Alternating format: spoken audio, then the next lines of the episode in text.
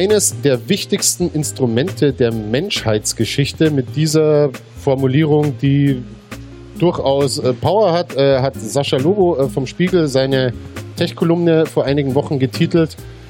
Der Mann weiß in der Regel zumindest beim Tech, wovon er redet. Und es ging in dieser Kolumne um neue KI-Tools, die seit einigen Monaten für Furore sorgen, nämlich beispielsweise ChatGPT oder Midjourney, bei denen viele Leute vielleicht noch gar nicht so recht wissen, wie diese Tools unseren Alltag verändern werden oder wie sehr sie den Alltag vielleicht schon verändert haben. Zumindest für einige oder vielleicht in unserem Umfeld äh, viele von uns. Wir haben zwei Experten zu diesem Thema bei uns im Studio und ich freue mich sehr, euch beide hier begrüßen zu dürfen. Zum einen Leia äh, Jankowski vom Magazin Mein MMO, Chefredakteurin und äh, besondere Freude, äh, ehemaliger Director Gaming der Wikipedia, René Häuser, mein Hallo. damaliger Chef. Hallo, Echt schön, dich hier mal wieder zu sehen. Ähm, und du beschäftigst dich auf selbstständiger Projektbasis mit KI-Anwendungen, hast einen sehr äh, aktiven Twitter-Kanal seit einigen Monaten. Ähm, meine Hauptquelle, wenn es ums Informieren über KIs so geht, also alles, was ihr über KIs wissen wollt, das erfahrt ihr auf diesem Twitter-Kanal äh, ganz gut. Ähm, und ihr habt zusammen ein Projekt, das nennt sich KI und Mensch äh, bei Twitter und äh, bei YouTube und auch bei äh, Twitch vor allem. Ihr macht einmal in der Woche einen Livestream dazu, genau. wo ihr über äh, die aktuellen Entwicklungen im KI-Sektor sprecht. Ähm, dazu später mehr. Jetzt erstmal die Frage, wie hat denn KI euer Leben schon eingenommen in den letzten Monaten? Ja, dann fange ich vielleicht mal an. Äh, weil sich vielleicht der eine oder andere wundert, Moment, das ist doch eigentlich die, die hier immer über Multiplayer und MMOs redet und äh, über Gaming Culture. Warum sitzt die jetzt hier eigentlich in so einem KI-Talk? Das hat sich recht organisch entwickelt. Äh, so vor drei Jahren ungefähr habe ich angefangen, mich sehr intensiv mit dem Thema zu beschäftigen. Kam eher zufällig, weil einer von meinen Brüdern in einer, zu einer Weihnachtsfeier bei, äh, bei uns zu Hause so gesagt hat, ah, ich habe hier übrigens GPT entdeckt und das ist KI und das wird schon ganz groß und ich glaube, das wird auch einen Einfluss auf deinen Job haben. Ich sagte, ja, okay, gucken wir uns das mal an. Und ähm, zu dem Zeitpunkt gab es ChatGPT in der Form noch nicht. Und es war auch ein bisschen komplizierter, das umzusetzen. Und ähm, ich habe einfach sehr viel angefangen zu experimentieren mit Text-KI in dem Fall. Und äh, ja, mit ChatGPT ist das Ganze ja dann nochmal stark explodiert. Und ähm, ich nutze aktuell KI auf täglicher Basis, sowohl für den Job als auch privat. Und habe mich da einfach sehr stark immer weiter eingelesen, sehr viel ausprobiert, mache kleine Projekte damit und dann irgendwann kam René auf mich zu, der hier zu meiner Linken sitzt und meinte, mir ist aufgefallen, du machst da ziemlich viel mit und äh, wollen wir da nicht zusammen so ein gewisses Projekt gründen? Und damit gehe ich mal rüber zu René. Ja, genau, schön die Origin Story von KI und Mensch äh, beschrieben. Genau, ich bin ein bisschen später dazu gekommen. Ich habe es erst so im letzten Jahr so richtig äh, miterlebt, kurz vor dem großen äh, Durchbruch. Also das war im August, äh, September kam ja dann, glaube ich, die meisten mitbekommen haben, Midjourney und Stable Diffusion, hat man zumindest vielleicht mal irgendwo gehört. Das sind diese Bildgeneratoren, die auf einmal für Furore gesorgt hatten, also sowohl positiv als dann auch im AI-Art-Diskurs. Wo kommen die Bilder her? Wer hat Anspruch darauf? Und ich hatte kurz vorher irgendwie Zugriff gekriegt auf eben GPT-3 und äh, hatte da schon ein bisschen ausprobiert und dann ging es auf einmal duf, duf, duf, duf, duf. Also gerade letztes Jahr hatte man so irgendwie das Gefühl, okay, äh, man kommt nicht mehr hinterher, man braucht eine KI, um den KI-News zu folgen. Und ähm, ja. Und genau, dann hatten wir uns jetzt halt äh, zusammengetan und haben halt ähm, gesagt, okay, wir probieren mal ein bisschen was dazu, weil nach unserem Gefühl gibt es gar nicht so viele Leute, die in Deutschland zumindest da sich so mit beschäftigen. Ähm, du hattest ja Sascha Lobe erwähnt, der hatte nämlich auch just bevor unsere ersten Sendung ging sowas auch, ey Leute, ihr müsst doch darüber reden und keiner redet darüber. Ähm, mit seiner Spiegelkolumne so versucht, die Leute ein bisschen aufzurütteln und so geht es uns ähnlich auch. Wir ja. wollen nicht zu sehr, das ist für uns beide kein irgendwie professionelles Projekt oder so, also wir wollen nicht unprofessionell sein, aber es ist jetzt nicht, wir versuchen damit kein Geld zu verdienen. Ähm, uns interessiert das und wir würden gerne andere daran teilhaben lassen, was wir damit erleben, erfahren. Ähm, und deswegen probiere ich gerade auch alles hoch und runter, was verfügbar ist in Deutschland. Also ich glaube auch ehrlich gesagt alles, was verfügbar war, auch schon mal selbst ausprobieren zu können. Es gibt halt Beeinschränkungen, so wie jetzt Google Bart. Das gibt es noch nicht in Europa, das nicht. Aber ansonsten konnten wir fast immer schon sehr früh Dinge zeigen, wo andere noch keinen Zugriff drauf hatten. Hattet ihr denn jeder für sich äh, so einen mind-blowing Moment, wo ihr das Gefühl hattet, in diesem Moment habt ihr für euch begriffen, was das für ein Ding sein wird? Ja. Könnt ihr den schildern? Ja, für mich war das im Prinzip schon vor drei Jahren, als ich äh, mit meinem Bruder da so ein bisschen rumexperimentiert habe. Was wir gemacht haben, war kreatives Schreiben mit den Tools. Und sie sind da mittlerweile auch weiter. Also du kannst viel kreativere, interessantere Texte erstellen lassen. Aber mein mindblowing Moment war, wo wir so ein Spiel gespielt haben, eine Geschichte anzufangen zu schreiben und dem damals halt GPT ähm, 3.5 zu sagen, schreib die Geschichte weiter und dann einfach gefüttert haben. Und als ich dann live dabei zusehen konnte, wie eine Geschichte vor meinen Augen entstanden ist, die damals noch sehr nach dem Baukastenprinzip funktioniert hat, äh, von dem, was man kennt, war bei mir wirklich schon der Moment, wo mir der Schädel fast geplatzt ist, mhm. wo ich gedacht habe, das ist krass. Und das wird vor allem auch einen sehr großen Einfluss auf meinen jetzigen Beruf haben, der ja auch mit Schreiben zu tun hat. Also ich bin jetzt halt Chefredakteurin und bin nicht mehr so aktiv Autorin, aber ähm, ich leite ja trotzdem eine Redaktion mit sehr vielen schreibenden Menschen. Und dann später kamen noch die Bilder-KIs mit dazu. Und das war dann nochmal so der nächste Moment, wo ich auch einfach nochmal richtig mindblown war, wie ich einfach ein Bild vor mir habe wachsen sehen. Mhm. Und äh, mit ein paar Spracheingaben, ein paar Befehlen für diese Tools und ähm, da wusste ich, ich, ich muss da tiefer rein, ich will da tiefer rein. Was war es bei dir? Ich hatte auch einen ähnlichen Moment. Äh, die meisten, vielleicht, die mich schon mal gesehen haben bei irgendwelchen Podcasts oder auch hier Livestreams früher. Ich habe ja Hunde und liebe Hunde. Und ich habe dann auch zum Beispiel, äh, schreib mir bitte eine Geschichte über meinen Hund. Und die fand ich so spannend, dass ich die weiter, also ich wollte wissen eigentlich, wie sie weitergeht. Damals war es noch schwieriger, längere Texte zu machen. Ähm, das war das eine. Und das richtig, äh, was ich auch immer noch als den größten Fortschritt aus diesem Bereich sehe, ist Programmieren mit der KI. Also ich habe äh, für ein anderes Projekt äh, im Google Cloud-Umfeld äh, eine Schnittstelle aufbauen wollen äh, über Python. Das ist eine Programmiersprache, ist jetzt nicht so schwierig, aber ich kannte sie nicht, gar nicht, hatte keine Erfahrung mit Python. Und ich habe einfach zusammen mit ChatGPT mir einfach komplett diese Anwendung gebaut. Also äh, gesagt, was ich will, wie ich es will. Da war ein Fehler drin, dann die Fehlerkorrektur ChatGPT gemacht. Und ich weiß noch, es war dann mitten nachts irgendwie um halb vier oder so, wo es dann auf einmal klappte und ich dann sogar, so, ich habe es auch getwittert, ähm, dann zu ChatGPT nur reingeschrieben hatte, yes, we did it. Es war so irgendwie so eine, wo man merkte halt, wenn man jetzt über so zwei Stunden immer hin und her Ping-Pong, das geht noch nicht, wie können wir das hinkriegen? Und auf einmal ging es. Und wie gesagt, ich hatte, als ich anfing, noch nie ein Python-Skript geschrieben. Und am Ende hatte ich eine komplette Applikation gebaut, mit der ich zum Beispiel äh, Text zu Sprache und Sprache zu Text äh, in der Google Cloud umsetzen konnte. Auch mit Google Cloud hatte ich vorher nie irgendwas zu tun gehabt. Es hat mir alles ChatGPT erklärt, mich durchgeführt, was muss ich wo installieren, was muss ich wo auswählen. Und das war so ein bisschen, das Ding ist echt hilfreich. Jetzt sprecht ihr von der KI äh, wie von so einer Entität, die hm. schon irgendwie sehr selbstbewusst ist und mit der man sich unterhält, wie mit einem sehr erfahrenen Programmierer, Autor. Es ist ja nun aber keine Entität als solche, sondern es ist ja ein auf, also im Falle von ChatGPT jetzt ein auf Wahrscheinlichkeit basierter Textgenerator, basierend auf einer sehr großen Datenmenge. Könnt ihr das kurz umreißen, wie jetzt ChatGPT funktioniert? Was passiert da und wo und auf welcher Basis? Oh. Also das kurz wird schwierig, weil es echt ähm, was man A wichtig verstehen muss, ist, alles, womit wir jetzt gerade zu tun haben, ist, kommt nicht aus dem luftleeren Raum. Es gibt eine ganz lange Vorgeschichte.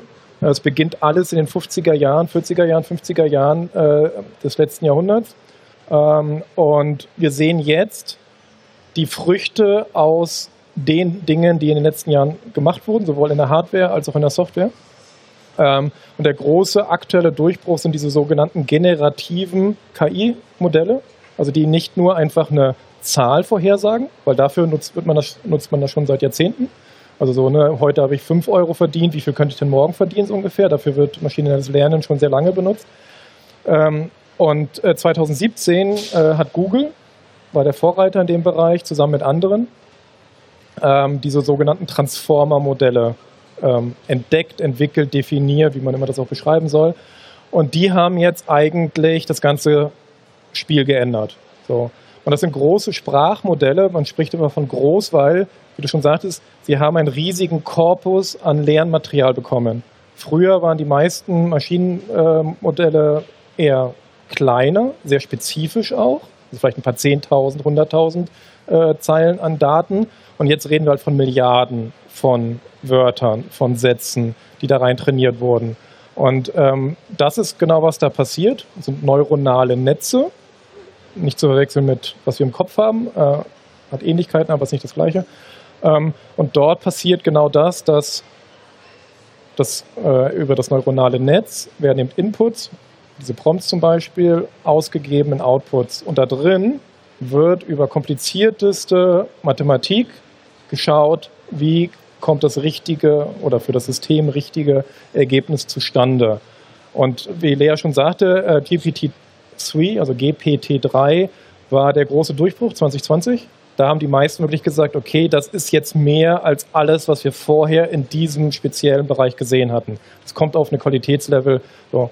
Und deswegen ist auch für manche Forscher jetzt ChatGPT so, was soll der Hype? Daran arbeiten wir doch jetzt schon seit fünf Jahren. So. Und das ist, ChatGPT ist zur Hälfte eigentlich nur gute Interface. Also es ist leicht zu bedienen. Jeder Otto-Normal-Mensch kommt da rein. Früher musste man mit Wartelisten, man musste eine Kreditkarte benutzen, man musste sich freischalten lassen. Jetzt konnte sich ja jeder einloggen und loslegen. Es war so wie, ja, ist wie Google. Mhm. Genau. Und ähm, weil das oft gesagt wird, das sind ja nur äh, statistische Modelle und so weiter, da muss man aufpassen. Äh, wer noch äh, sich an Studium oder äh, Abi erinnert, kennt das noch. Es gibt Stoch äh, Stochis äh, Stochastik und Statistik. Wir reden von stochastischen Modellen. Mhm. Ähm, und unsere Sprache ist auch mit Wahrscheinlichkeitselementen versehen. Ne? Wenn ich A sage, sagst du? Äh, lass mich nach. B. ja, ja. So, ne? Naja, aber eine Sprache trieft vor Klischees, vor Bias, also vor Voreingenommenheit oder so. Wenn wir jetzt hier auf einer Spielemesse sind, reden wir vermutlich über Spiele und nicht über Pflanzen oder so, auch wenn vielleicht hier Kakteen rumstehen. Und diese Mustererkennung ist eben mehr als einfach nur, ich gehe eine Liste durch und gucke dann, das hat 85 Prozent, das hat 86 Prozent. Das machen sich manche Leute zu leicht, die diese Modelle auch abtun wollen als, das ist ja nur Mathematik. Ähm, um das ganz leicht zu erklären, hier geht es um höherdimensionale Vektoren. Was ist damit gemeint? Lehr, Redakteurin. So, dieses System, also wenn ich ein Wort benutze oder wenn das System lernt, wer Lea ist, lernt es nicht einfach nur Lea Jonkowski, sondern es soll lernen, es ist eine Frau, es ist eine Redakteurin, weiß ich, wohnhaft in X und so weiter und so fort. Dazu kennt es aber auch wiederum die Paare dazu. Zum Beispiel, wenn es eine Redakteurin gibt, gibt es vielleicht einen Redakteur. Wenn es eine Redakteurin gibt, gibt es vielleicht eine Redaktion. Und das sind eben mehrdimensionale Vektoren. Also das kann man nicht in der Hand gut zeichnen. Unsere Sprache ist auch nicht gut dafür. Ähm, es sind in mehreren Ebenen. Und in diesen Ebenen und Verschachtelungen versuchen diese neuronalen Netze passende Muster zu erkennen und wieder zu erkennen. So. Und das Besondere an diesen Transformer-Modellen war, was vorher nie gelangen ist, sogenannte Aufmerksamkeitsmechanismen einzufügen. Das ist so, wenn ich dich jetzt sehe, Daniel, ich erkenne dich vor allem über dein Gesicht. Mhm. So. Ähm, manch einen würde man vielleicht eher erkennen, weil er immer auffällige ähm, Sachen hat. Das heißt, unser Gehirn achtet auch auf bestimmte Dinge und auf andere weniger. Und früher war es so, Machine Learning war immer, es musste alles gleich be betrachten. Und jetzt ist es eher so, achte doch bitte auf diese wichtigen Elemente mehr als das andere. Wie jetzt hier wieder. Wir sind in einer Computerspielmesse. Da sind Menschen und so. Achte auf diese Elemente, die wichtig sind, Computerspielmesse. Und nicht, weil du irgendwie andere Elemente hast. Und das ist eben auf einmal das, was dann das geändert hat, diese Attention, ähm, die es eben ermöglichte, auf einmal ganze Sätze zu generieren. Und die machen auch noch erstmal Sinn. Also haben richtige Grammatik, haben richtige äh, Verwendung von Wörtern ähm, und so weiter und so fort. Nicht richtig im Sinne von Wahrheit, sondern richtig im Sinne von Semantik. Also das kann man erstmal lesen. Das ist kein totales Kauderwelsch oder sonst irgendwie was. Ist das auch der Grund, äh, warum ich jetzt, äh, wenn ich ChatGPT für mich nutze, warum ich ChatGPT auch auf meine Art der Fragestellung, Themenblöcke mhm. hin trainieren kann, dass die Software adaptiver wird, weil sie ahnt, wofür ich mich wahrscheinlich interessieren werde und für mich, wofür eher nicht. Also ähm, ich möchte da ganz gerne nochmal drauf hin, weil du ja gesagt hast, es wirkt ja teilweise so, wie äh, wir reden darüber, als wäre es eine Person. Mhm. Und das ist ja auch so eine Diskussion ähm, mit, wie dass Leute auch das Gefühl haben, sie haben eine Person vor sich. Und äh, du, wenn du jetzt einen Chatverlauf hast, ja, dann nimmt es auch immer wieder das auf, was du ihr schon mitgegeben hast. Wenn du, sobald du einen neuen Chatverlauf öffnest, ist es quasi wieder bei Null und ihr müsst die Unterhaltung von vorne anfangen. Und das war wirklich so dieser ganz große Durchbruch auch mit ChatGPT also ähm, GPT-3 konnte das in dem Sinne auch noch nicht so gut wie einfach dieses super simple Chat-Modell, was wir haben, wie René gerade sagte, mit wir können jetzt wie bei Google rein. Und das ist, warum jetzt auch die große Aufmerksamkeit drauf gekommen ist. Vorher auch schon mit den Bildergeneratoren. Und ChatGPT hat es halt sehr nutzerfreundlich gemacht. Also so, dass es wirklich jeder kann. Also jeder, der irgendwie eine Google-Eingabe machen kann. Wir können es ja gerne auch mal jetzt im Hintergrund mal, ähm, mal, mal, zeigen, äh, wie das eigentlich funktioniert. Vielleicht für Leute, die äh, damit noch nie was am Hut hatten. Das, was es wirklich so spannend für mich macht, ist jedes Mal einfach nur zu sehen, wie ein Text wächst. Und das ist im Prinzip das, was auch die Faszination dahinter macht. So, äh, ich weiß jetzt nicht genau, was René da für einen Prompt plant, aber ich glaube, er möchte codieren, weil das sieht nach Python aus, ja. was er da schreibt. Es geht nur einfach, also ich habe jetzt noch keine, ich werde ein bisschen was erklären. Ähm, man sieht auch jetzt, wie schnell es ist. Mhm. Also ist auch jetzt gerade seit gestern auch nochmal äh, viel, viel schneller geworden. Und weil wir auch ein bisschen Tipps geben wollten und was viele benutzen, und das ist jetzt gar nicht arrogant gemeint, weil wir beschäftigen uns jeden Tag und lernen ehrlich gesagt auch jeden Tag immer wieder was äh, dazu. Viele benutzen ChatGPT völlig falsch. Ja.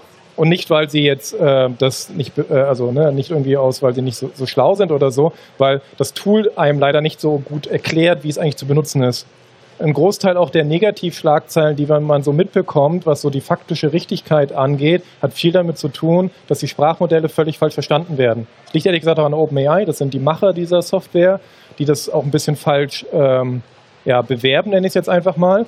Denn, wie Lea gerade sagte, das Wichtigste ist Kontext. Ich hatte vorhin gerade äh, hier mit äh, einem äh, ehemaligen Kollegen gesprochen. Wenn wir uns jetzt treffen dann sage ich auch nicht irgendwie einfach drei Keywords und du darfst jetzt verstehen, was ich meine, sondern erstmal, hey Daniel, wie geht's dir? Ne? Wie geht's irgendwie Hund, Katze, Maus so ungefähr? Wir kommen in einen Themenbereich oder hast du gerade, weiß ich, Diablo 4 Beta gespielt? Wie fandest du die Klasse? Also es bildet sich ein Kontextfeld. So. Äh, und das war zum Beispiel früher ein Riesenproblem. Die konnten ähm, also viele Vorläufersysteme konnten nur sehr kleine Kontextbereiche äh, ähm, verstehen Jetzt ChatGPT hatte das dann auf einmal verdoppelt. Also von vorher 2000 Tokens, das sind so anderthalbtausend Wörter, waren es auf einmal 4000. Und auf einmal konnte ich wirklich eine ganze Konversation halten. Jetzt mit dem neuesten Modell, GPT-4, sind es auf einmal 8000 bis 32.000. Da reden wir dann schon von 25.000 Wörtern. Das ist so ein Viertel von einem Roman äh, Game of Thrones äh, Dicke so ungefähr. Das ist schon richtig viel, was alles mhm. betrachtet wird, um da eine Antwort zu generieren. Das, was wir jetzt an der linken Seite sehen, das sind dann im Prinzip die Chatverläufe, die du immer neu öffnest. Und ähm, in jedem Chatverlauf, äh, wo du halt anfängst mit, äh, mit ChatGPT zu reden, ähm, da erinnert erinnert, in Anführungsstrichen, weil da kommt auch immer das her, dass man denkt, man vermenschlicht, äh, weil man teilweise auch einfach gar keine anderen Begriffe dafür hat. Ja. Ne? Das heißt, ähm, um es auf Menschlichkeit runterzubrechen, es, es wirkt halt so, dass, äh, dass sich das Modell einfach dran erinnert und je mehr du es dann einfach fütterst und je mehr du dann, sage ich mal, reingibst und so, umso äh, mehr geht es dann auch im Prinzip wieder darauf ein, was du ihm schon mal gesagt hast am Anfang der Konversation ähm, und äh, ja, nimmt darauf dann wieder Bezug. Und sobald du, ja, wie gesagt, einen neuen Chat öffnest, ähm, also da ist jetzt eine ganz, ganz, ganz große Reihe gerade schon äh, links mit unterschiedlichen Chats, die mit unterschiedlichem Kontext, Kontext gefüttert sind. Hier wollte ich noch das Beispiel bringen, was im Kontext ausmachen kann. Hier warte ich nämlich, weil ich selbst nicht mehr wusste, was Statistik und Stochastik ist. Zum Beispiel ein guter Anwendungsfall, sich in Dinge, die man vielleicht schon mal früher irgendwie im Job, in der Ausbildung, in der Schule irgendwie hatte und dann aber nicht mehr so sicher ist. Klar, ich könnte jetzt auf Wikipedia gehen, aber habe ich da gleich eine Vergleichsmöglichkeit? Nee, da müsste ich erst vielleicht fünf Seiten lesen und verstehe ich dann gleich alles. Und das ist wieder das Gute, hier habe ich eben ein Chat-Interface, das heißt, ich kann jemanden fragen. Mhm. Ich sehe gerade auch die Frage, wie man ChatGPT auf Deutsch stellen kann. Ihr müsst nicht mal sagen, sprich Deutsch oder so. Gebt einfach eine deutsche Eingabe rein und es wird Deutsch antworten. Ja. Das ist übrigens dann auch eine ganz spannende Sache, ist, ähm, dass auch die Entwickler von diesen Tools wissen teilweise selbst nicht, warum die Tools können, was sie können. Ähm, und Sprache ist so eine Sache. Das OpenAI, also die Macher von ChatGPT, die sagen selber, wir haben ehrlich gesagt keine Ahnung, warum es so gut andere Sprachen sprechen kann. Mhm. Also so ein bisschen in einigen Bereichen, ohne jetzt in zu sehr die negativen Schlagzeilen gehen zu wollen, verselbstständigen sich die Tools auch so ein bisschen selbst. Lass uns doch mal kurz bei dem Beispiel bleiben. Scroll mal hoch. Also ich werde jetzt nicht den ganzen Block ja. vorlesen. Dann hier nach oben zu der Statistik-Stochastik-Frage. Bitte? Also, was ist der Unterschied zwischen Statistik und Stochastik? Äh, Statistik und Stochastik sind zwei Verwandte, aber dennoch unterschiedliche Zweige der Mathematik, die sich mit der Analyse von Daten und Wahrscheinlichkeiten befassen. Statistik befasst sich mit der Sammlung, Analyse, Interpretation und Präsentation von Daten. Es bezieht sich auf die Methoden und Techniken, äh, Techniken zur Beschreibung und Zusammenfassung von Daten sowie zur Herleitung von Schlussfolgerungen. So, das ist jetzt ein Text, äh, da ich glücklicherweise Abitur habe, äh, kann ich damit was anfangen wenn jetzt mein Sohn mich fragt, äh, was sind das für Wörter, dann weiß er das nicht. Ich kann aber ChatGPT ja bitten, die Dinge so zu formulieren, dass es vielleicht auch, gut, das ist vielleicht nicht der Vierjährige, aber. Doch, doch lass, gut, das, dann lass, lass uns doch das mal ausprobieren. probieren. Okay, also was ist der Unterschied zwischen Statistik und Stochastik? Und äh, wie im Film Philadelphia stellen Sie mir die Frage. Ja. Äh, erklär's mir ja- so, als wäre ich vier Jahre alt. Ich wollte ganz kurz nur, warum ich das hier aufgemacht habe, das war nur, ich hatte eben hier eine Nachfrage gestellt und das hat es nicht verstanden. Ich bin mir nicht sicher, was es meint, weil der Kontext ihm nicht klar war. Als ich den Kontext wieder präzisiert habe, konnte es dann auf einmal antworten. Das meinte ich vorhin, das wollte ich nur kurz machen, genau. Wir können ja jetzt zum Beispiel, weil das ist so ein Klassiker, ich gehe jetzt mal aufs neueste Modell, ist ein Tick langsamer, ist das Beste, was es gerade auf dem Markt gibt. Ähm, zum Beispiel erkläre äh, mir die Während äh, René das- gerade gerade tippt, kann ich nämlich noch mal ganz kurz drauf eingehen mit dem äh, dieses Meme mit Explain like I'm five, erkläre mir etwas, als wäre ich fünf. Das kennt man ja von Reddit und so. Und man muss halt auch wissen, dass die Datensätze, die kommen halt teilweise auch aus dem Internet. GPT ist auch auf dem Stand von äh, 2020 noch. Ähm, 21 jetzt, äh, oder? 21 mittlerweile, danke. Ähm, das heißt, wir können jetzt bei innerhalb von ChatGPT er könnte jetzt nichts beantworten, was jetzt vor einer Woche oder sowas passiert ist, weil einfach die Datensätze fehlen. Und auch solche Sachen wie Reddit sind auch in den Datensätzen mit drin. Also alles wild auch aus dem Internet einfach. Und deswegen kennt er dieses Meme Explain Like I'm Five ganz gut. Und deswegen kannst du wirklich für alle unterschiedlichsten, kompliziertesten Anwendungen, so lerne ich gerade halt auch sehr viele Sachen. Ich bringe mir gerade auch so ein bisschen Programmieren mit äh, ChatGPT bei, weil du immer so eine Art von persönlichen Assistenten hast, der dir einfach hilft, dich da auch auf einfachste Weise durchzubringen, wo du bei Google, sag ich mal, vielleicht dann auf einmal zehn Tabs gleichzeitig aufhast, dich da so ein bisschen durchprügeln musst und gucken musst und teilweise Sachen zu kompliziert erklärt sind. Und du kannst dir alles einfach so schön simpel zeigen lassen. Ja. Und das ist eben der richtige Anwendungsfall, weil das sind Sprachmodelle, die wurden trainiert mit, äh, wie der ja sagte, mit äh, Textkorpus, also riesengroßen Mengen an Fach, äh, Fachbüchern, Fachartikeln, äh, Reddit, äh, Twitter-Konversationen, dann den sogenannten Common Crawl, das ist so ein Sammelsurium auf Best of äh, Internet, so ein bisschen das Wikipedia drin, das ist alles Mögliche mit drin. Ähm, und was es kann, ist Sprache. Was es nicht kann, ist Wissen. Mhm. Noch nicht. Also jetzt GPT-4 schon mehr, hat man ja vielleicht auch mitbekommen, kann auf einmal irgendwie Anwalt werden, weil es diesen Examen schaffen würde und es kann Biologie jetzt und solche Sachen. Aber eigentlich ist das ein Nebenprodukt. Das, was die Sprachmodelle können sollten, war Übersetzung. Weil sie verstehen, okay, im Englischen hat diese und jene Wor äh, Wortkombination diese oder jene ähnliche Bedeutung. Und das kann ich ja in Chinesisch, Japanisch, Deutsch. Es müssen nicht nur romanische Sprachen sein oder indogermanische Sprachen. Es können halt auch wirklich über alle Sachen, weil Sprache immer wieder auf grammatische Regeln, Syntax, Aufbau, also hat immer auch wieder eine Pattern, ein Muster. Und das kann diese, äh, diese Modelle verstehen und dann Sachen umwandeln. Was ich jetzt zum Beispiel hier machen kann, ist, ich kann jetzt sagen, okay, ja, das die okay, stell dir vor, vor sehr langer Zeit war alles im Universum an einem winzigen kleinen Punkt Ganz zusammengerückt. kurz, äh, ich Ach so, mag, dich ungern unterbrechen, Nee, aber ähm, ich glaube, wir haben noch nicht gesagt, dass wir ihm jetzt eine Frage gestellt Ach so. haben. Erklär mir die Entstehung des Universums, als wäre ich fünf Jahre alt. So, jetzt bitte. Genau. Ähm, genau, und dann kommt eben als Antwort, okay, stell dir vor, äh, vor einer sehr, sehr langen Zeit war alles im Universum an einem winzigen kleinen Punkt zusammengedrückt. Das nennen wir den Urknall. Vor etwa 13,8 Milliarden Jahren gab es dann eine riesige Explosion, bei der dieser winzige Punkt ganz schnell größer wurde und es entstanden viele, viele Sterne und Galaxien und so weiter und so fort. Und hier kommt jetzt schon wieder der Anwendungsfall, den manche nicht oder nicht äh, jeder benutzt, weil es man auch von Google nicht kennt. Bei Google gebe ich was ein, ein Mhm. Keyword. Und dann hört das eigentlich auf, weil im nächsten Schritt klicke ich auf die Seite, um dort die Information. Aber jetzt kann ich hier weiterfragen, vertiefen. Frag ihn doch mal, was löste die riesige Explosion aus? Weil da wird es natürlich schon schwierig. Ne? Da gibt es ja zig äh, Theorien. Wobei du gehst jetzt wieder in den Wissenbereich rein. Ja, aber würde mich jetzt mal interessieren. Für jemanden, der erst fünf Jahre alt ist, ist das eine schwierige Frage. Aber ich meine, beim Bestes geben, um es einfach zu erklären. Er ist auch so höflich immer. Ne? Ja. Wissenschaftler sind sich nicht ganz sicher, was genau den Urknall ausgelöst hat. Einige denken, dass es etwas mit den Naturgesetzen zu tun hat, die unser Universum regieren. Eine Idee ist, dass das Universum in einem winzigen, sehr heißen und dichten Zustand war und dann haben sich plötzlich die Naturgesetze geändert oder eingeschaltet, die es ermöglicht haben und so weiter und so fort. Ja? Was ich eher zeigen wollte, ist Sprachmodulation. Ähm, was dann auch natürlich für Memes auch gesorgt hatte. Ich breche mal kurz hier ab, weil, genau, wir sehen, er kann darauf erstmal antworten, aber was natürlich viel witziger ist, schreibe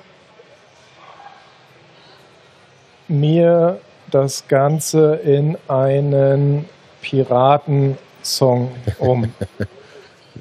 Ich habe es jetzt auf Deutsch noch nie probiert. Manche Ergebnisse sind auch einfach auf Englisch besser. Geht schon im Chorus los. Oh, höret ihr Leute, lauschet genau die Geschichte des Universums, erzähle ich euch genau. Schnappt eure Flaschen und hebt sie hoch, denn diese Geschichte ist für groß und für klein. Okay, reimen kann er noch nicht so gut. In der finsteren Nacht, wo Sterne so hell vor Milliarden von Jahren, das wissen wir schnell, ein winziger Punkt, so klein und so dicht, wartete auf seine Zeit für ein großes Gedicht. Und so weiter. Ja, Ja. das äh, So, und ich kann aber auch sagen, jetzt wieder bleiben wir mal in einem etwas praktischeren Anwendungsfall ist,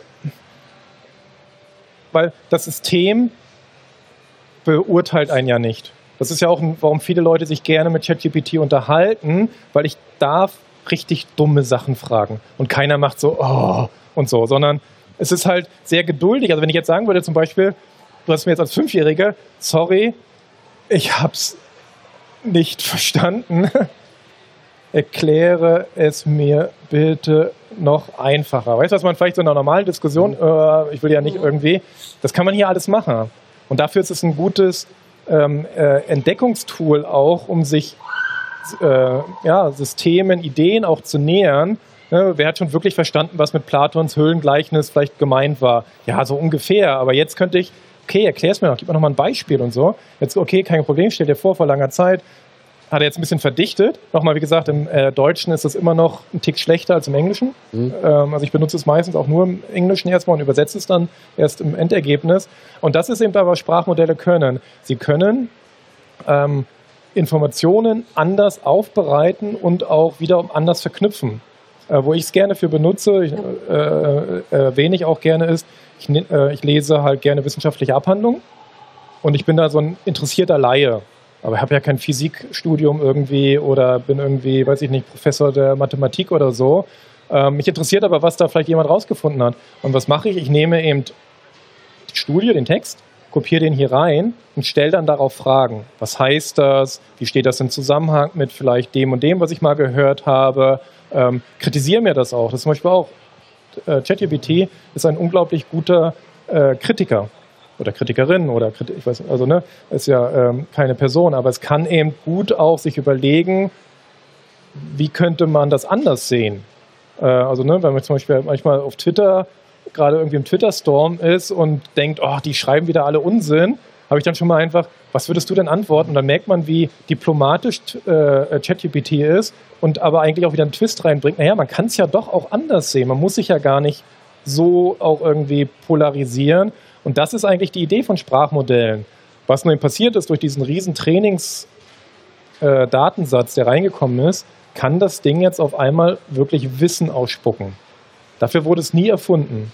So. Aber es kann das, also wird es dafür auch genutzt. Und das führt dazu, dass die Leute wirklich einfach sich nur hinsetzen und einfach irgendeine Frage eingeben und erwarten, dass diese Frage richtig beantwortet ist. Und davon muss man Ja. wirklich aufpassen. Also äh, wie René gesagt hat, es ist kein Wissenstool, also äh, weil wir hatten ja auch so das Thema vor einem Vorgespräch einmal mit äh, Google und wird das jetzt Google in irgendeiner Form ablösen, weil man es eben als Wissenstool benutzen kann. Aber sollte man zum aktuellen Zeitpunkt noch nicht machen. Ähm, also ChatGPT hat jetzt auch noch keine Anbindung ans Internet, wird auch noch kommen. Ähm, das kann bisher nur das Tool Bing, also von Microsoft. Und es kann sein, dass das Tool, also ChatGPT, dann eine sogenannte Halluzination macht. Ähm, so nennt man das, sage ich mal, im Fachjargon, wenn es sich dann irgendwas einfach anfängt, wild auszudenken. Und dann kommt es aber sehr selbstbewusst rüber. Und daher kommen dann auch so ein bisschen diese Negativschlagzeilen oder darum, Äh, ich sag mal, ich habe auch einige Kollegen und Kolleginnen, ähm, die auch sagen, ja, das wird uns ja niemals ablösen können oder so. Das sind ja so auch die Diskussionen, die dahinter sind. So werden wir jetzt alle unseren Job verlieren, dadurch auch im Büro. Ähm, und weil, weil äh, die, das erzählt ja nur, nur Mumpitz und so. Ähm, aber wenn man eben richtig mit den Tools umzugehen weiß, dann können sie schon viel auch jetzt schon, ich sag mal, auch in meinem Berufsfeld machen und einen unterstützen. Ähm, aber ja, man muss halt davor aufpassen, sich das dann einfach eins zu eins wiederzugeben. Was ich zum Beispiel never ever machen würde im Moment, ist äh, das so einfach als Wissenstool nutzen und sagen, ja, das kannst du jetzt einfach so in einem Newsartikel oder so verarbeiten, äh, weil du, du musst es prüfen. Es muss nicht hundertprozentig korrekt sein. Also A, weil die Datensätze schon veraltet sind und äh, B, weil es einfach nicht äh, ein Wissenstool ist und keine Anbindung zum aktuellen Internet hat. Ich habe auch den, äh, die Erfahrung gemacht, dass es eher als äh, sehr, sehr schneller Ideengeber fungiert in solchen Fällen, als als jemand, der dir dann schon das fertige Ergebnis ausspuckt. Aber dafür ist es dermaßen wertvoll. Kurzes Beispiel, ich wollte einen Song schreiben und kam dann mit dem Text nicht richtig vorwärts und habe ihn nur mal gebeten, gib, schreib mal was, der, der soll so heißen, äh, soll ungefähr um das gehen, äh, Bezüge oder Allegorien enthalten zum Thema XY. Und der Text, den er ausgespuckt hat, der ist halt, war echt nicht gut. So, also es war echt ein plumper, unpoetischer, langweiliger Songtext, aber es waren trotzdem zwei, drei so Formulierungen drin, wo ich mir dachte so, okay, ähm, würde ich so nicht einen Text schreiben, aber die Idee, die Verknüpfung, die du hergestellt hast, die ist echt mal clever. Dann habe ich ihn noch gebeten, Akkorde zu schreiben und die hat er mir dann sogar, ähm, mhm. weil ich an einer Stelle einen Akkord gesucht habe, der den Song ein bisschen interessanter macht, hat er mir ein Angebot gemacht, probier mal das und dann so, nee, hast du falsch verstanden. Ich suche einen, der ein bisschen mehr Spannung hat, aber trotzdem so im allgemeinen, äh, in dem Fall war es Bluesgefüge, ganz gut reinpasst. Dann macht er mir drei Vorschläge und einer davon war echt einer, wo ich mir dachte, ja genau den habe ich gesucht. Hätte ich jetzt eine Stunde rumprobieren können und Dankeschön. Ja, wir so. sind hier beim im Prinzip bei so einem Kreativ-Kickstarter. Mhm. Dafür nutze ich es unter anderem auch so äh, einfach als Kickstarter für meinen Kopf, wenn ich äh, mal so ein bisschen Leerlauf habe. Ähm, aber auch da kann man dann sagen, es wirkt halt erstmal so, oh, das ist jetzt ja irgendwie ein total hässlicher Text. Und wenn du jetzt ein bisschen tiefer ins sogenannte Prompt Engineering auch reingehst, also äh, für alle da draußen, ein Prompting heißt im Prinzip, das ist die Eingabe, die du machst, den Befehl, den du machst für die Tools und du kannst das weiter verfeinern. Also dann kriegst du vielleicht erstmal deine Baseline und äh, René hat es ja vorhin einmal demonstriert und schreibt mir daraus einen Piratensong und du kannst ihm aber auch sagen, ich möchte, dass es in dem Stil ist, ich möchte, dass es so ist. Es gibt auch ein paar Tools, die können es besser als ChatGPT, ähm, auch kreativeres Schreiben machen. Wir werden jetzt heute nicht so weit kommen, uns die alle anzugucken oder so, weil dann äh, dafür bräuchten wir noch sechs weitere Stunden. Äh, aber es gibt def definitiv auch Sprachmodelle, die sehr kreativ werden können. Das Wichtigste ist immer, weil es ja eben um ähm, dieses wieder Machine Learning ist, eben das Ergebnis kann nur so gut sein wie der Input. Das heißt, wenn ich nur eine einfache Frage stelle, bekomme ich eine sehr standardisierte Antwort.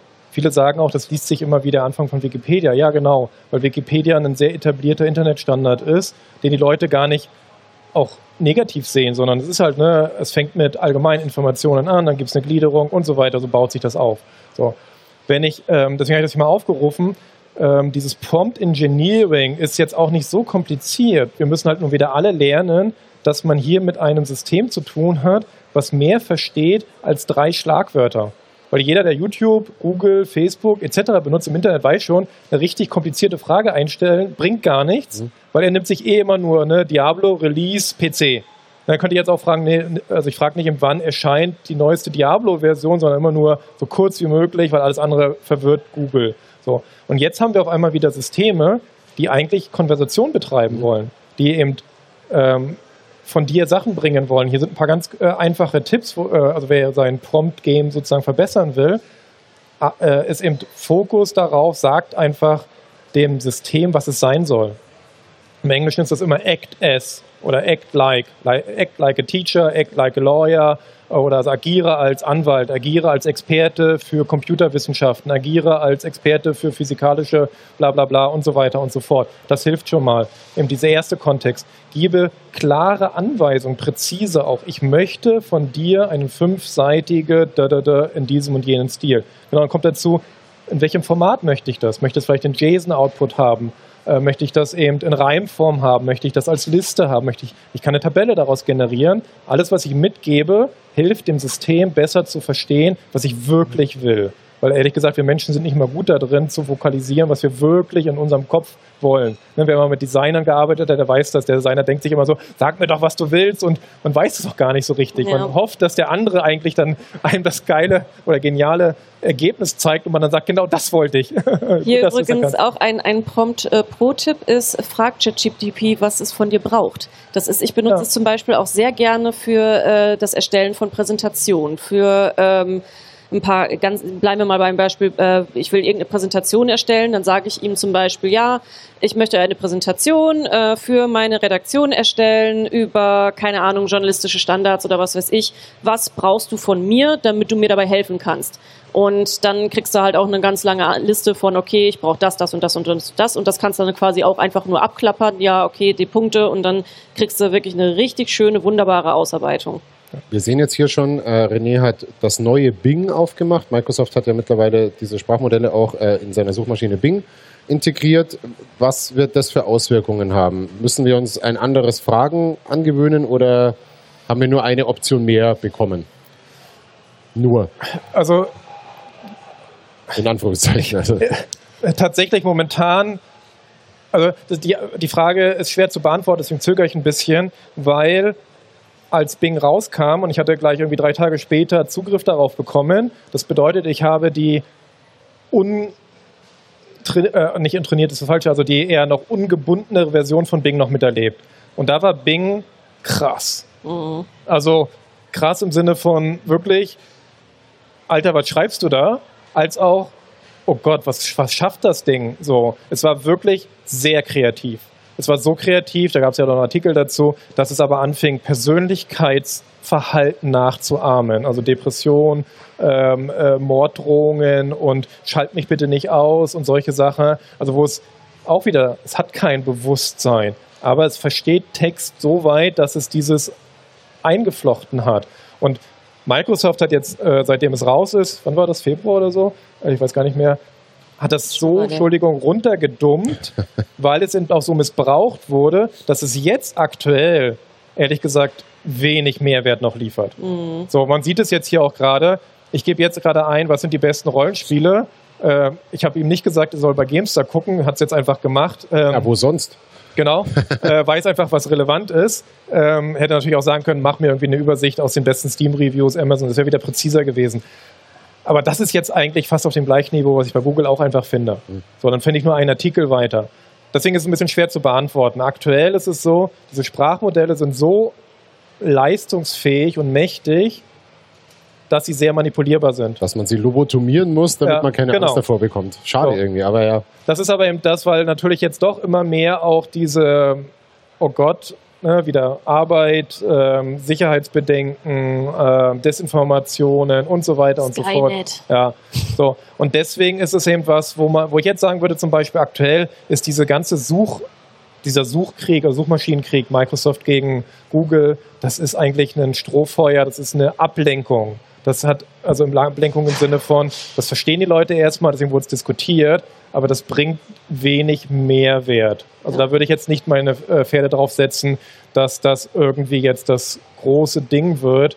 Äh, Microsoft hat davon profitiert, hat viel Hype generiert, haben viele Leute erstmal ausprobiert, also tatsächlich äh, viele Leute auch zu Bing, also ich ehrlich gesagt, ich hätte nie eine Wette abgeschlossen, dass ich im Jahre 2023 wieder den Edge-Browser installiere und mich bei Bing anmelde. Ich habe ich nicht gehabt, also ich habe nur Chrome benutzt. Also von daher, das hat für sie funktioniert, aber es ist eben ähm, der richtige Mehrwert ist relativ überschaubar. Ähm, was wir jetzt nicht zeigen können, ist zum Beispiel in ChatGPT wird es bald Plugins geben. Das sind wie so kleine Add-ons. Äh, und dann kann ich in ChatGPT direkt auch aufs Internet zugreifen, auch offiziell. Und dann ist Bing eh wieder weg. Ja, das wird dann auch krass, weil ChatGPT oder GPT-4 ist aktuell das stärkste Sprachmodell, was du haben kannst, ähm, wo wir eben auch in eine Richtung gehen, dass teilweise ähm, diese Tools, da reden wir vielleicht nochmal bei, bei dem Zukunftsausblick. Ich gucke mal gerade auf die Zeit. Ja, so viel haben wir nicht mehr, wenn wir auch noch über die, wenn wir auch noch zu den Bildern drüber wollen und noch über die Zukunft reden wollen. Ähm, äh, ist im Prinzip schon in der Lage, selbstständig so ein, in die Richtung gehen zu lernen. Äh, so weit ist halt GPT-4 gerade. Und da sind alle anderen Konkurrenten gerade immer noch weit ab, zumindest von dem, was wir wissen. Wir wissen ja nicht, wie weit die Modelle teilweise im Hintergrund sind, äh, ohne dass es ja. kommuniziert wird, weil man muss sagen, die ganze Entwicklung gerade ist auch sehr intransparent. Ich würde gerne, ähm, weil die Zeit tatsächlich äh, wie erwartet schneller voranschreitet, als äh, wir uns das alle wünschen würden, kurz in eine visuellere Richtung von AIs gehen, nämlich mal eine äh, Bildgenerierung anschmeißen. In Darf ich noch zwei Fragen vom Chat Ja, beantworten? selbstverständlich. Aber dann können wir gerne zu den anderen Ja. Sachen gehen, weil die halt eigentlich sogar eher das erste große O-Erlebnis gener äh, generiert hatten. Das eine war die Frage wegen Kosten. Ähm, das, was ihr jetzt gerade seht, ist hier das sogenannte ChatGPT Plus. Das kostet äh, aktuell leider 20 Dollar im Monat. Das macht A, das Grundmodell schneller und gibt dem Zugriff auf das Vierer-Modell. Ihr könnt euch auch im Playground anmelden. Das ist das System hier. Das ist direkt OpenAI. Das hat den Vorteil, dass man nicht seine Daten zu Trainingszwecken zur Verfügung stellt, sondern es ist etwas sicherer und geschützter. Äh, da bezahlt man pro Generierung, also alles, was ich jetzt hier eintippen würde, wird umgerechnet in Tokens und dann 1000 Token kosten äh, zwei, ähm, nee, 0,2 Cent für GPT-3, das ist das Chat-GPT, und äh, 6 Cent für GPT-4. Also da verbrauche ich nur, äh, zahle ich nur, was ich wirklich verbrauche. Es gibt, was ich jedem immer empfehle, ist äh, äh, Poe, heißt einfach wirklich poe.com. Ähm, da sind äh, sehr leistungsfähige Modelle drin und da haben wir auch ChatGPT, aber mein absoluter Favorit, das wäre sozusagen mein drittes Aha-Erlebnis gewesen, war Claude. Hm. Claude ist von einer anderen Firma, Anthropic, auch aus äh, Kalifornien, USA, weil Claude für mich immer noch fast die beste Schreibqualität liefert. Also die Art und Weise, wie dieses, also es war das schnellste auch, es ist richtig schnell. Äh, Äh, ähm, das ist jetzt kein gutes Prompt, das sind alles ganz schnelle, äh, doofe Prompts, ist egal. Das ist Äh, übrigens auch, was ich meinte mit, dass äh, Claude ist tatsächlich auch in der Lage, sehr schöne kreative Texte zu schreiben. Ja. Und was Claude gleich am Anfang oder was hier Poe als Anwendung hat, es markiert hier Dinge und ich kann dann einfach weitergehen.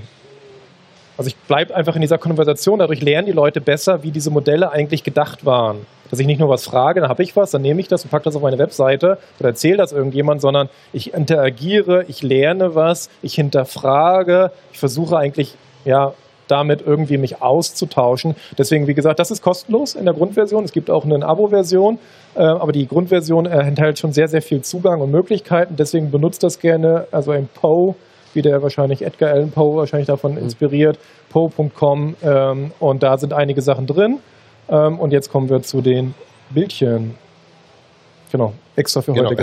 ja, wir haben ja ein Bild, äh, da wäre jetzt mein Tipp und nicht nur, weil du es mir vorher verraten hast, äh, da hat jemand ein Bild zum Thema Monsters and Explosions erzeugen lassen. Ähm, mit meinen Erfahrungen mit Midjourney ist es so, dass man da schon sehr viel Prompt-Eingaben üben muss, beziehungsweise sehr viel rumprobieren muss oder sehr genau wissen muss, was man eingibt, um die entsprechenden Ergebnisse zu bekommen. Also ich habe mir ein paar Logos Mhm. mal erzeugen lassen oder mal ein CD-Cover und auch mal ein bisschen, äh, bisschen Quatsch gemacht. Und es war schon immer sehr deutlich als KI-Bild zu erkennen, mit so typischen Fehlern wie Schriftzeichen werden Mhm. einfach äh, nicht sauber dargestellt. War allerdings noch eine ältere Version. Ähm, wie funktioniert das denn genau? Analysiert ihr da Bilder, Datenpakete Es oder ist- was, was passiert bei Midjourney? Es ist im Prinzip ähnlich wie mit den Textmodellen, dass äh, einfach die Datensätze aus sehr vielen Bildern bestanden haben, die eben auch einfach im Internet sind. Das hat ja auch die ganz große Diskussion ausgelöst äh, von Künstlern und Künstlerinnen, ähm, die aufgeschrien haben und gesagt haben, unsere Bilder sind damit reingeflossen und wir haben da niemals unsere Zustimmung zugegeben. Ähm, das ist auch das Problem. Äh, es gab ja auch die Diskussion im Sinne von ähm, mit der Voreingenommenheit äh, Bias, dass wenn du jetzt zum Beispiel schöne, also Beautiful Woman oder sowas eingibst, wirst du zu, wirst du zu 99,99 Prozent äh, eine weiße Frau bekommen. Ähm, junge weiße Frau. Ich glaube, das haben sie mit der neuesten Version aber auch ein bisschen angepasst. Mir ist mal aufgefallen, dass im Moment tatsächlich auch öfter mal äh, schwarzhäutige Menschen äh, kommen. Das, das äh, bei Midjourney, das war vorher noch mal ein bisschen anders. Wir haben jetzt noch mal auch eine neuere Version, Midjourney 5, seit, wie lange ist das jetzt her? Zwei, drei Wochen oder so? Oder schon Äh, wieder länger? 13. März, äh, 14. März. Ja, doch schon wieder ein bisschen länger her. Weiß ich nur, weil es der. Pi-Tag war, da was, das war dieser große, Ja. wo jeder alles vorgestellt hatte. Und ähm, aus diesen Datensätzen von den Bildern nimmt es eben diesen riesigen Pool auch. Äh, wenn ich jetzt eben zum Beispiel sage, wir hatten ja gerade einen Alpaka, dann hat es einfach wahnsinnig viele Datensätze von, ähm, von Bildern von Alpakas und kann das dann irgendwie wieder neu zusammensetzen.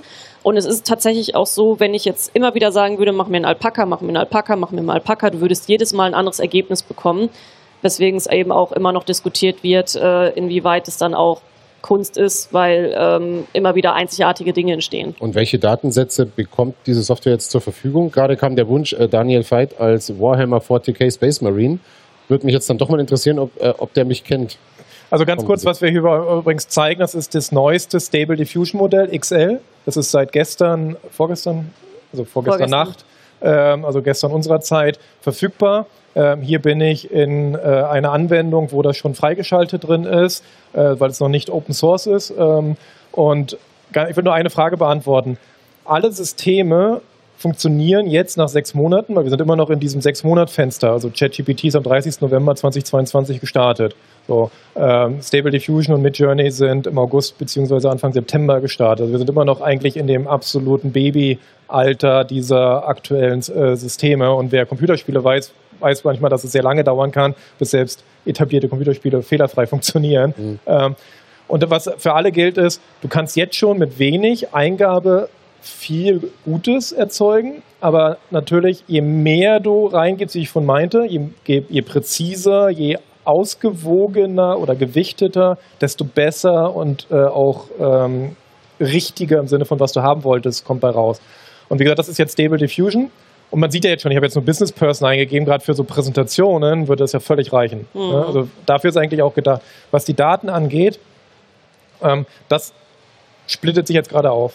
Ein ganz großer Teil ähm, der ersten Modelle wie Stable Diffusion mit Journey basieren alle auf einem Open Source Datensatz, der nennt sich Lion 5b, also 5 Milliarden Bilder sind da drin. Ähm, erstellt, erforscht von, ich glaube, Münchnern oder jedenfalls. Von Münchner, äh, ja. Ähm, er ist noch nicht, dass Stable Diffusion selbst auch von der Münchner äh, Uni kommt, also die vorarbeiten. Aber es ist ein deutsches Forschungsteam, die über viele Jahre Datensätze äh, kategorisiert haben weil immer ein, ein, so ein Modell, ein KI-Modell braucht Daten, die es verstehen kann. Nur das Bild angucken kann die KI nichts mit anfangen, sondern es muss dann zum Beispiel einen Untertitel haben oder es muss die Objekte erkennen können und so weiter und so fort. Und das ist eben ein Forschungsprojekt gewesen, was auch in Deutschland legal ist. Also Forschung ist ausgenommen, das ist das sogenannte Data and Mining äh, Gesetz. Also da geht es einfach darum, wie dürfen Daten äh, automatisch äh, erhoben werden im Internet. Im Forschungsbereich ist das erlaubt. Das heißt aber Bilder von uns dreien jetzt zusammen, die im Internet zu finden sind, in Kombination mit könnte drin sein, wahrscheinlich mit nicht. unseren Namen oder in irgendeinem Kontext. Äh da wir jetzt nicht so groß sind, eher nicht. Aber äh, und äh, man muss sagen, diese ganzen Entwicklungen sind auch sehr amerikanisch geprägt. Ähm, Europa ist da so ein bisschen hinterher und ein bisschen raus. Aber wenn du jetzt einfach äh, große Stars hast, im, reden wir jetzt vielleicht von Henry Cavill oder Angel Taylor Joy oder so, da sind die Datensätze auf jeden Fall drin. Kannst zum Beispiel sowas machen wie erstell mir ein, äh, ein Comicbild von Henry Cavill oder so. Das kennt er auf jeden Fall, aber deutscher Bereich sehr, sehr schwierig. Also ich habe jetzt Isometrik als, genau, äh, das ist in dem neuesten Modell drin, da kann ich direkt schon, weil die Modelle werden immer leichter. Also diese Oberfläche ist jetzt wirklich sehr einfach zu bedienen. Äh, wer noch Automatic 111 kennt für Stable Diffusion, da habe ich tausend Optionen, Schiebereglern und Extras und so weiter und so fort. Ähm, und zum Beispiel, eben, äh, sorry Daniel, wahrscheinlich. Äh, ich bin nicht so berühmt wie Henry Cavill, noch nicht. Ja. Ähm, weil aber ich finde die Attitüde, die, also ja. wir sehen hier gerade für die, die diesen äh, Beitrag hier nur hören, äh, Stable Fusion hat jetzt vier Bilder ausgepackt. Da sind vier Comic-Krieger äh, zu sehen, die mir entfernt ähneln, aber ich finde die Attitüde passt schon. Ja. Grimmig, äh, überlegen. So.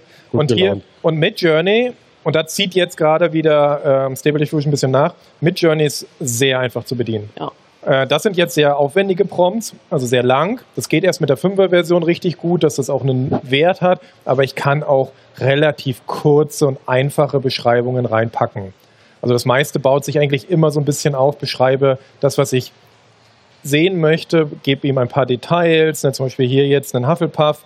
Äh, äh, Schal, ähm, ich gebe ihm ein bisschen halt vielleicht, okay, es soll eher ein 3D-Objekt sein, es soll ein bisschen nette Lichtstimmung haben, also ich das ist zum Beispiel viel Keyword-orientierter. Lass uns das mal kurz als ja. Beispiel nehmen. Also auch nochmal für die Hörer. Wir sehen hier jetzt einen an einen wie aus einem Pixar-Film generierten äh, sehr süßen Hund mit dem Hufflepuff-Schal in einem gemütlichen, äh, gelb beleuchteten Wohnzimmer. Und jetzt gehen wir bitte raus, dann würde ich gerne den Prompt dazu vorlesen. Ja. So, du hast jetzt gepromptet mit äh, Adorable Cute Border Collie Puppy, also ein äh, süßer kleiner äh, Border Collie Welpe im Pixar-Style mit Hufflepuff-Schal aus den Harry Potter-Filmen. Disney-Style, Pixar-Animation, Character Design, Renderman, Cozy Lightning, genau, gemütliches Licht. Ähm, und dann hinten hast du aber noch so Prompt-Add-ons äh, angehängt wie äh, AR3 zu 5, das heißt Aspect Ratio, also ähm, Format, No Text, äh, Logo, Signature, Watermark, also ein cleanes Bild, ohne dass irgendwas drüber liegt.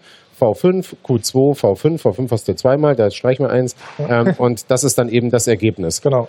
Das bringt mich jetzt zur nächsten Frage, denn tatsächlich tickt die Uhr ein bisschen. Ähm, wir haben jetzt viel über Prompts gehört, über die korrekte Eingabe, wie man bei ChatGPT eigentlich Anfragen stellen kann, wie in einer normalen menschlichen Konversation, was jetzt bei meiner nächsten Frage das äh, den Kandidaten eigentlich leichter macht.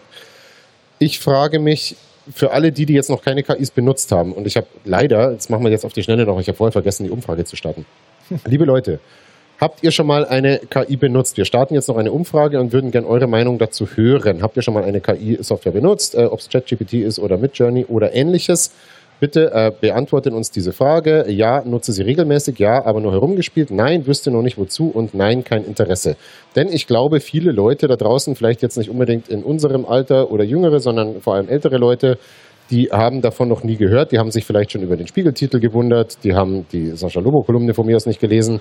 Ähm, für viele Menschen, und da zähle ich mich selber am Rande dazu, äh, ist die neue Technologie KI-Tools eine, ähm, die in ihrer Tragweite noch nicht erkannt wird und wo es wahrscheinlich auch noch eine Weile dauern wird, bis sie sie benutzen können.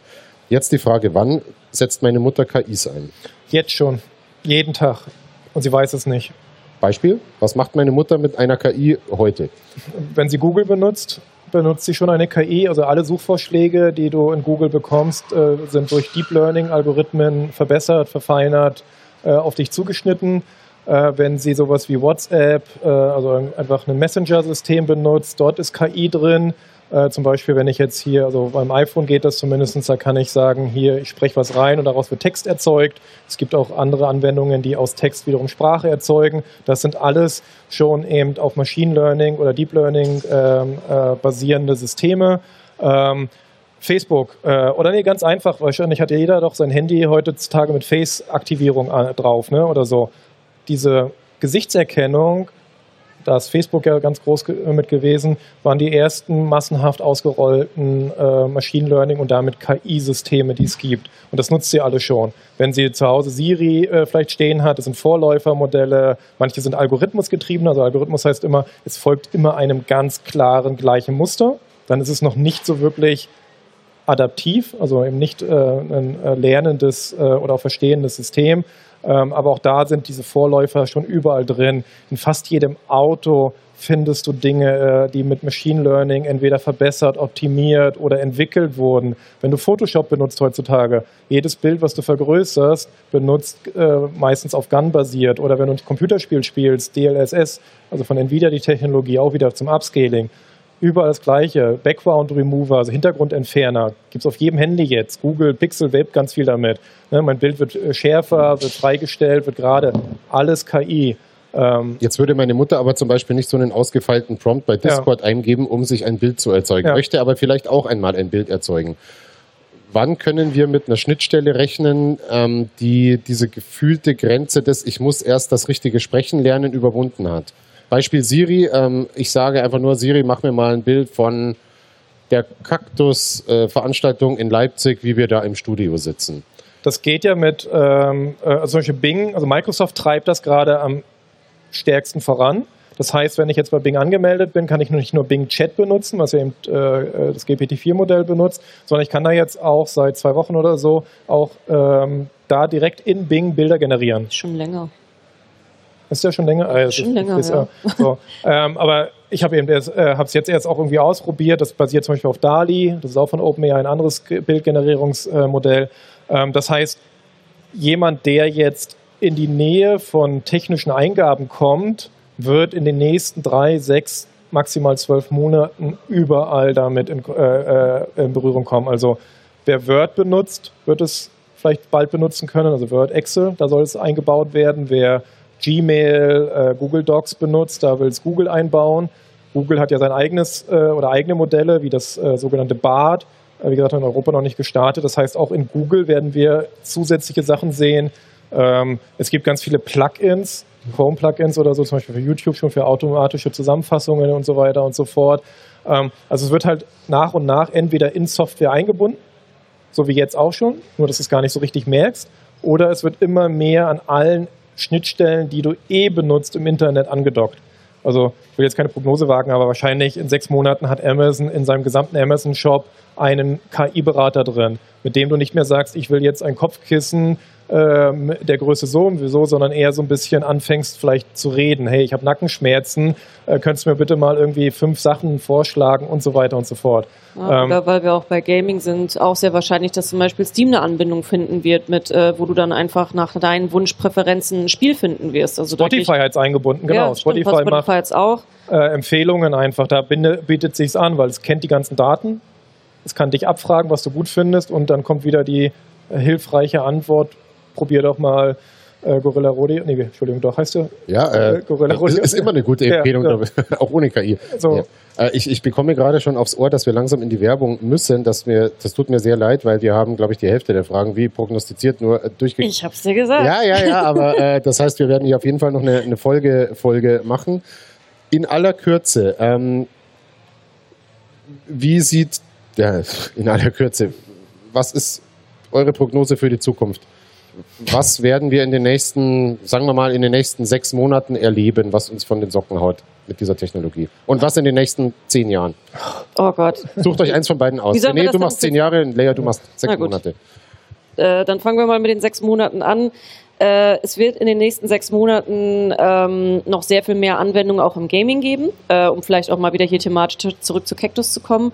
Äh, das heißt, ähm, User-Generated Content wird äh, nochmal ein sehr großes Thema sein. Roblox hat das jetzt auch halt eingeführt, zum Beispiel KI mit User-Generated Content. Wir werden bei ChatGTP die Plugins haben, äh, ausgerollt für alle, die dann auch die Internetanbindung haben. Ähm, und äh, es wird wahrscheinlich auch noch mehr sein äh, im Bereich schon in den nächsten sechs Monaten äh, für auch, sage ich mal, KIs, die selber in der Lage sind zu lernen, wenn wir noch ein paar Fortschritte sehen. Ja, und die Anbindung, was René gerade meinte, in den unterschiedlichsten äh, Anwendungsfällen wie Amazon, Steam und so, ähm, das wird vielleicht noch ein bisschen dauern. Aber sagen wir mal, vielleicht im nächsten Jahr. Ja ganz schnell, so schnell wie möglich, wie ich es geschafft habe. Ich kann dir nicht sagen, wie es in zehn Jahren aussieht, weil es kann sein, dass es äh, A, einen zweiten AI-Winter gibt. Das hatten wir schon mal. Das war äh, in den 80ern, äh, Anfang der 90er. Das bedeutet, dass auf einmal große Sprünge komplett ins Nichts liefen. Also dass auf einmal ein Plateau erreicht wurde und die Forschung, Wissenschaft nicht wirklich weiterkam. Ähm, das gab es immer wieder. Das kann passieren. Es kann Regulierungen geben, gerade in der äh, EU ist das ein großes Thema gerade. Siehe Italien hat ChatGPT gebannt erstmal wegen Datenschutzbedenken. Äh, diese Dinge können schon deutliche Verlangsamungen bedeuten, auch für US-Konzerne. Ich würde es mal andersrum formulieren. Wer noch kann, weil das Gedächtnis noch gut genug ist und vielleicht auch alt genug ist, stellt euch vor, wie der Unterschied war, als es kein Internet gab. Und stellt euch vor, wie heute es ist, dass wir Internet mit allem, was dazu gehört, Streaming, Social Media, YouTube, Netflix, äh, Handy, Smartphones und so weiter, stellt euch das vor. Und weil das ist meine Prognose, in zehn Jahren werden wir eine Welt haben, also wirklich dieser 30. November, da bin ich völlig von überzeugt, 30. November 2022 wird ein Stichdatum der technologischen, also es gibt eine Zeit vor ChatGPT und danach. So wie es eben damals eine Zeit vor Google gab und eine Zeit vor Amazon und danach oder auch vor Facebook und so weiter und so fort. Und das heißt, in den nächsten zehn Jahren, nochmal, wenn es nicht vielleicht auch aus guten Gründen verlangsamt oder auch eingedämmt wird, wird ähm, die Arbeit mit allem Digitalen völlig neu definiert werden. Was ja, das dann hätte Sascha Lobo dann recht mit dem ja. einem der mächtigsten Instrumente ja. der Menschheitsgeschichte. Ja. welche Aktien muss ich jetzt kaufen? Nvidia. Na gut. Ah. Oder auch AMD. Dieser Beitrag wurde Ihnen gesponsert von Nvidia. Nein. Ähm, Darf ich es kurz erklären, warum? Weil sie die GPUs bauen. Ja. Ne? Es ist halt sehr Irre, ne, dass das Gaming solche Auswirkungen hat. Ne? Total. Ne? Also, ja, es kommt ganz viel wieder aus. Wir wollten nur geile Grafik. Was kriegen wir jetzt? Ja. schnell, ganz schnell, bevor wir in die Werbung so. gehen, möchte ich nur noch mal sagen, diese Zukunftsprognose, die kann gerade auch keiner stellen. Ja, nicht, mal die, nicht mal die Menschen, die ChatGPT machen, OpenAI, die sagen, selbst wir wissen nicht, was in fünf bis zehn Jahren ist. Deswegen ist es ein bisschen unfair, uns zu fragen, wenn nicht mal die Erfinder ja- von es ChatGPT es ja sagen dazu. können. Das So. gehört dazu, ja. da, da mir mein Ohr irgendwie ähm, Druck macht, äh, wer sich für dieses Thema interessiert, äh, KI und Mensch, der kann auf die gleichnamigen Kanäle dieser zwei Herrschaften gehen, nämlich äh, bei Twitter, Twitch und YouTube, KI und Mensch einfach zusammen und ausgeschrieben. Da gibt's einmal die Woche donnerstags äh, einen Livestream zum Thema in der Regel. Diese Livestreams dann auch bei YouTube zu sehen und alle Informationen, die ihr zu diesem Thema haben wollt. Ich kann es nur wärmstens empfehlen. Wahrscheinlich äh, besser und schneller und genauer werdet ihr nirgendwo informiert. Schon gar nicht von irgendwelchen Twitter-Bots, die einem irgendwelche Deals andrehen wollen. Furchtbar. Ähm, vielen Dank, dass ihr heute Abend äh, hier wart. Ähm, danke René, danke Leia und wir äh, Danke, ja, sehen uns hoffentlich in zehn Jahren wieder, wenn ich dann in Rente bin und hier eine KI sitzt an meiner Stelle.